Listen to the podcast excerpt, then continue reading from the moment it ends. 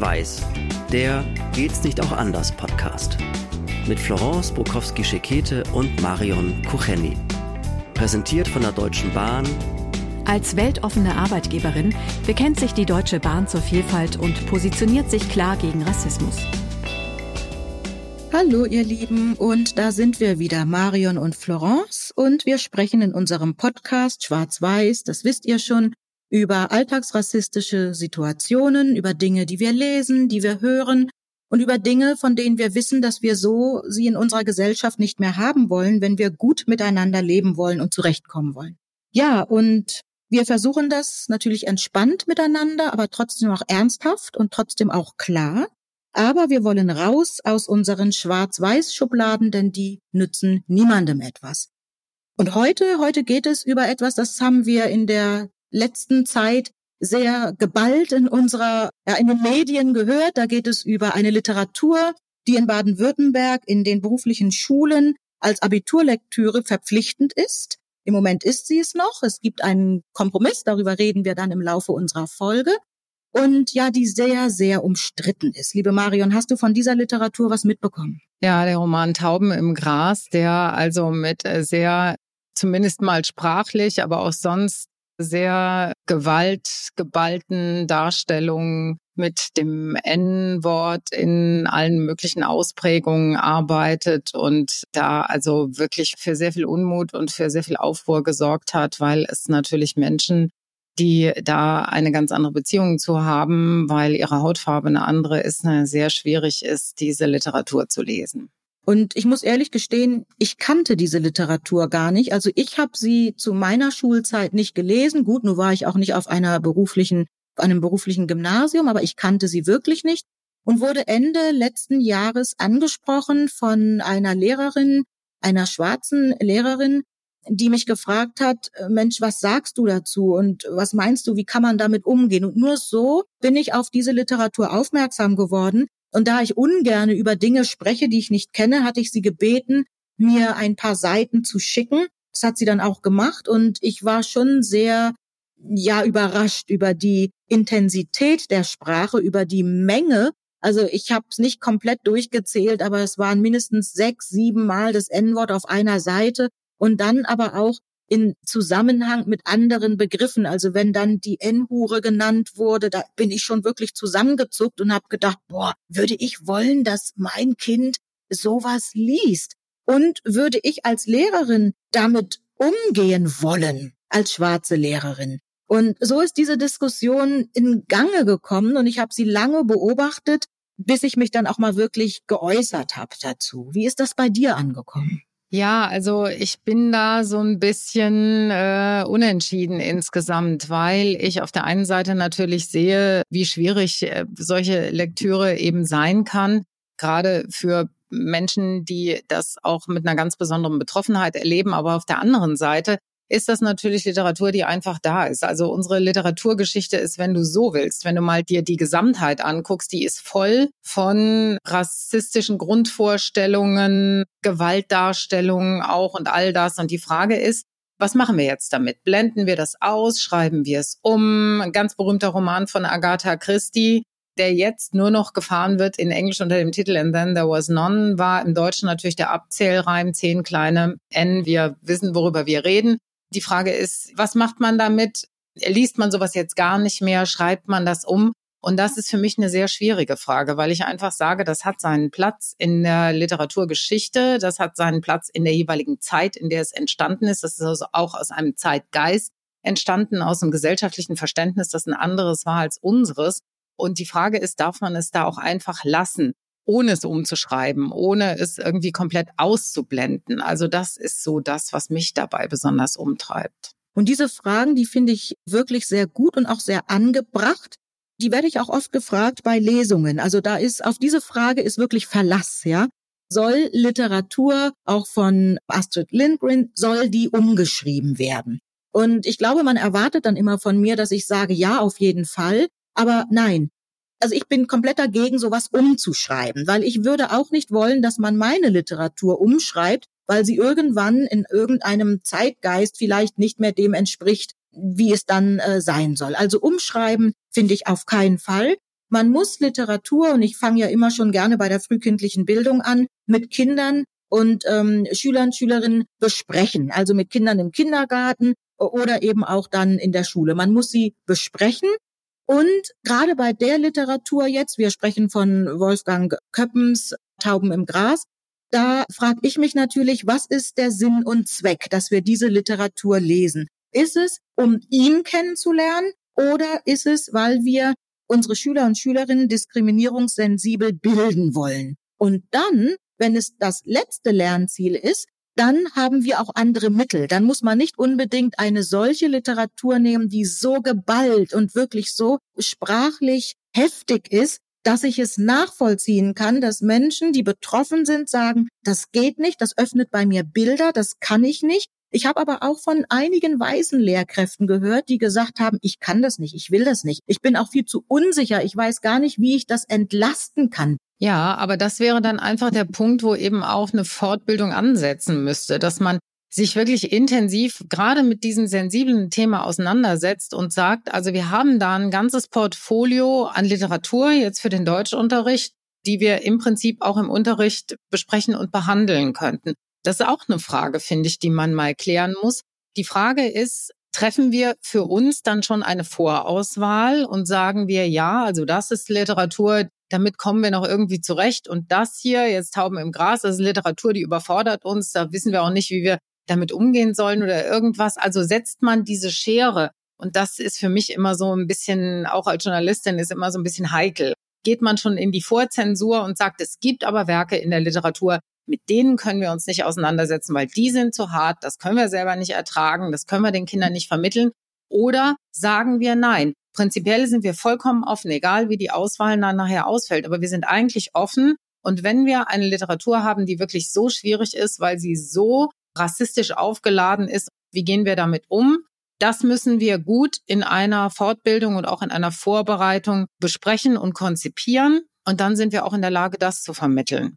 Also für mich wäre fast der letztere Weg der erstrebenswerte. Was denkst du? Also da sind wir ja dann schon bei der Cancel Culture, die sehr oft erwähnt wird und äh, die abgelehnt wird. Ja, es gibt verschiedene Perspektiven, aus derer man diese Frage beantworten kann.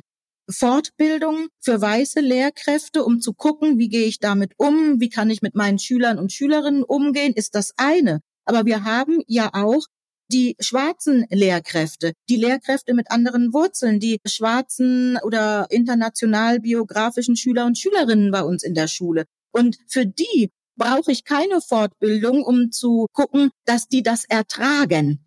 Also da finde ich, das sind so ganz zwei verschiedene Blickwinkel. Das eine mit den Fortbildungen bin ich total bei dir. Fortbildungen sind in Baden-Württemberg noch freiwillig. Da ist dann die Frage, wer nimmt an der Fortbildung teil? Nur der, der eine Affinität hat. Oder sagt man, das sind jetzt hier keine Fortbildungen, sondern das sind schon fast Dienstbesprechungen. Da muss jeder teilnehmen, der Deutsch unterrichtet und der eventuell auch mit dieser Literatur in Berührung kommt.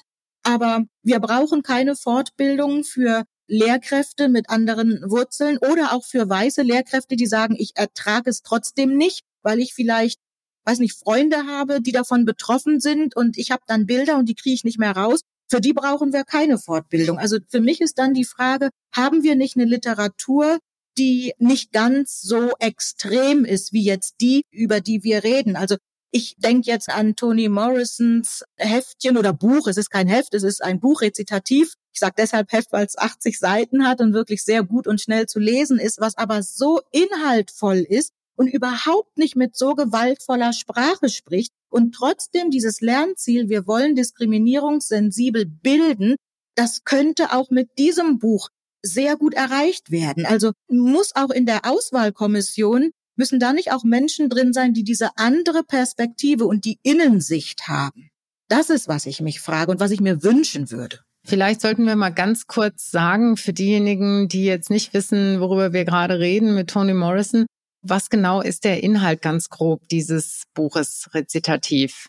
Also ich bin dazu gekommen, weil ich auf der Leipziger Buchmesse selber gelesen habe und das eine Doppellesung war, einmal eben aus dem Toni Morrison Buch und dann hin zu meinem und habe dann dieses Buch gelesen zur Vorbereitung. Und sie spricht oder sie erzählt über zwei Mädchen und die Geschichte ist aus der Sicht eines Mädchens beschrieben, die sich in einem Kinderheim treffen in Amerika. Die beiden Mädchen sind ungefähr acht Jahre alt. Das eine Mädchen ist in dem Kinderheim, weil die Mutter ähm, nur Tänzerin ist und sich nicht äh, kümmern kann um das Kind. Und die andere hat eine kranke Mutter und kann sich auch nicht kümmern. Und deshalb sind die beiden Mädchen da. Und das, was der Lesende mitbekommt, ist, ein Mädchen ist schwarz und ein Mädchen ist weiß.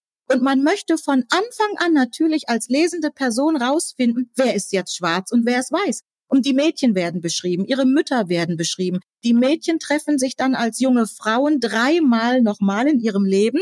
Und man versucht immer rauszufinden, wo habe ich jetzt ein Stereotyp, was mir sagt, schwarz oder weiß. Und bis zum Schluss erfährt man es nicht. Auch die Lektorin, die ich kennengelernt habe, hat es auch nicht gewusst, konnte es auch nicht aufdecken. Und das war eine wunderbare, wirklich innere Reise, Lesereise, weil man wirklich für sich immer gemerkt hat, jetzt habe ich da was, wo ich geglaubt habe, das ist doch typisch für Schwarz, das ist doch typisch für Weiß. Und zum Schluss, man weiß es nicht. Es könnte das eine oder das andere sein. Und das wäre jetzt so eine Lektüre, die wirklich äh, auf diese ganzen Gewaltformulierungen verzichtet und trotz alledem mit Stereotypen natürlich auch arbeitet. Das auf jeden Fall. Das wäre jetzt sowas, wo du sagen würdest, das ist natürlich eine super geeignete Literatur für den Deutschunterricht. Das ist wahnsinnig geeignet. Ja, also ich bin wirklich so begeistert, liest sich schnell, aber ich glaube, man muss es im Unterricht sogar wirklich zweimal lesen. Und man darf es auch nicht schnell lesen, sondern das ist etwas, da kann man sich wirklich über eine ganze Zeit mit befassen, weil es auch, ja, es fordert jeden Lesenden auf, sich selber zu reflektieren und zu überlegen, warum denke ich, dass dieses Stereotyp jetzt typisch weiß ist? Warum glaube ich, dass das typisch schwarz ist? Also ganz, ganz wunderbar. Kann ich nur wirklich empfehlen. Trotz alledem würde ich nochmal gerne auf diesen Punkt zurückkommen. Was dürfen wir oder was müssen wir sogar miteinander verhandeln und wo müssen wir auch dahin gehen, wo es ein bisschen schmerzhafter ist und wo ist die Grenze? Natürlich klar, Tauben im Gras, da kann man darüber dann zu der gemeinsamen Auffassung kommen, das ist jetzt vielleicht nicht so geeignet und äh, vielleicht sollten wir auch mal sagen, wie das ausgegangen ist. Das ist nämlich tatsächlich jetzt in Baden-Württemberg auch zu einer Entscheidung zugeführt worden, Florence. Also ich war lange wirklich nur Zuschauende und Zuhörende, was diese Diskussion angeht. Und ich rede ungern über Menschen oder über eine Sache, sondern lieber mit. Und da ich ja in dem System bin, habe ich mich dann äh, lange und sehr, sehr gut mit einer Person unterhalten, die da auch einen gewissen ja Einfluss hat oder zumindestens näher an dieser Sache dran ist. Ich habe keine interner insofern mitbekommen, als dass man mir schon vorher sagte, wie das Ganze ausgehen soll oder ausgehen wird. Aber man hat mir sehr gut zugehört und wollte wirklich diese Innensicht auch mal wirklich hören und begreifen. Und dann ähm, war, ich glaube, letzte Woche in der Presse dann zu lesen, dass es jetzt keine Pflichtlektüre mehr ist, also für diesen Jahrgang schon noch und für 23, 24 für den Abiturjahrgang, also wir reden hier von beruflichen Schulen und beruflichen Gymnasien, also für die ist es noch Pflicht, weil es jetzt schon begonnen hat, aber ab dann 24, 25 ist es eine Auswahllektüre, also keine Pflichtlektüre mehr. Nun kann ich mir vorstellen, dass viele sehr, sehr enttäuscht sein werden und sagen, wir hätten uns lieber gewünscht, dass es komplett gestrichen wird. Aber ich persönlich habe mich sehr gefreut, als ich gelesen habe, dass dieser Kompromiss gefunden wurde. Weil ich denke, wir müssen auch Systemen in gewissen Dingen Zeit geben, zu überlegen und zu denken. Und wenn wir jetzt von Null kommen und wollen aber bei zehn enden und sind jetzt im Moment mal bei fünf, dann habe ich gute Hoffnung, dass man irgendwann auch bei zehn landet. Also ich kann mit diesem Kompromiss gut umgehen, würde mir natürlich aber wünschen, dass die Fortbildungen zu diesem Buch, und es gab wohl sehr viele Fortbildungen, dass die aber berücksichtigen, dass die auch Menschen mit einbeziehen, die über eine Innensicht verfügen. Und dass auch die Auswahlkommission nicht mehr nur einseitig ist, sondern auch mit Menschen besetzt ist, die über Innensichten verfügen. Denn nur so kann man miteinander über etwas auch diskutieren und die Sachen auch verstehen. Und ich bin wirklich guter Hoffnung, dass man diesen Blick jetzt ganz anders auf diese Themen auch hat. Also das finde ich auch unheimlich wichtig. Ergänzend dazu nochmal, weil mir das eben auch ganz wichtig ist und ich immer die Sorge habe, dass mit diesem Abwehrverhalten dann eben auch Sachen einfach so ausgeblendet werden, dass sie auch außen vor bleiben. Und das halte ich immer für schlecht. Also ich finde, grundsätzlich, egal bei welchem gesellschaftlichen Thema, dass man sich auch mit Dingen konfrontieren muss oder auch was unsere Geschichte angeht, die Deutsche sowieso allemal, dass man sich mit Dingen konfrontieren muss, die ganz schwierig sind, die ganz schmerzhaft sind, die großes Leid verursacht haben, ja, wo großes Unrecht geschehen ist und so. Man muss sich nur, indem man sich damit konfrontiert und das auch ein Stück weit versucht auszuhalten, nur so kann man diese Dinge verarbeiten und bearbeiten und vielleicht auch zu einem gemeinsamen, neuen und besseren Miteinander kommen. Also das ist immer so meine Grundhaltung und das wäre meine Sorge immer, dass man dann sagt, wir haben überhaupt nur noch so ein, so ein ganz bestimmtes Portfolio und das andere, das lassen wir außen vor. Also das wäre jetzt für mich auch kein guter Weg. Also sich zusammenzusetzen und zu sagen, wir gucken uns das alles an, kommen dann, nachdem wir uns das alles angeschaut haben und hoffentlich auch in einer so, solchen Zusammensetzung, dass eben Leute aus dem operativen Geschäft da sind und auch andere, kommen dann aber gemeinsam zu der Überzeugung, dass äh, das können wir nehmen und das können wir nicht nehmen. Das ist super.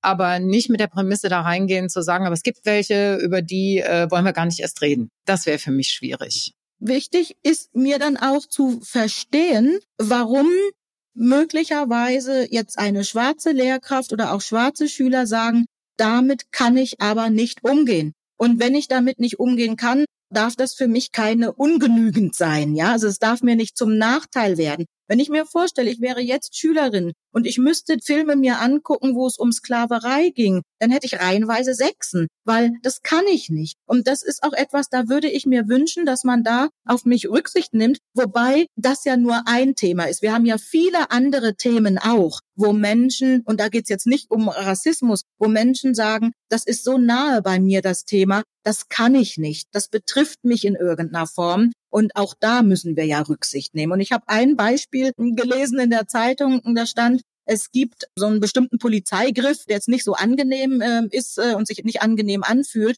Jetzt müssen wir ja nicht in der Schule mit allen Schülern und Schülerinnen diesen Polizeigriff üben, damit die wissen, ah, der ist schmerzhaft, sondern das können wir ja auch wohl irgendwie anders vermitteln, und das fand ich so ein ganz gutes Beispiel. Also wir müssen schon gucken, was ist das Lernziel und wie gehen wir damit um, um das Lernziel trotz allem bei allen ankommen zu lassen. Auf jeden Fall. Und ihr seht schon, das hier ist ein Thema, über das man reden muss und auch streiten kann, natürlich auch sehr unterschiedlicher Ansicht sein kann, dass man miteinander verhandeln muss. Und gerade da würde uns äh, eure Meinung interessieren. Vielleicht habt ihr ja auch Kinder, die in dem Alter sind, in dem sie solche Literatur in der Schule im Unterricht durch arbeiten. Und ähm, da wäre es schon für uns auch sehr spannend, mal zu erfahren, welche Erfahrungen ihr damit gemacht habt. Vielleicht seid ihr Lehrkräfte, die sich auch gerade mit dieser Thematik befassen müssen. Also schreibt uns gerne. Ihr erreicht uns auf wirklich allen Social Media Plattformen. Wir sind überall vertreten. Uns kann man nicht verpassen. Und unseren Podcast, den gibt es äh, auf allen Podcast Plattformen, die gut und wichtig sind. Abonniert ihn gerne, abonniert gerne unseren Kanal, dann verpasst ihr keine Folge. Und ich glaube, gerade bei diesem Thema gilt unser Grundsatz ganz, ganz besonders. Und dieser Grundsatz heißt im Gespräch bleiben ganz klar, denn es geht nur mit Reden und zusammen. Das war Schwarz-Weiß, der Geht's nicht auch anders Podcast mit Florence Bukowski-Schekete und Marion Kucheni. Mit freundlicher Unterstützung der Deutschen Bahn Fotoartist Charles Schrader und der Haas Mediengruppe.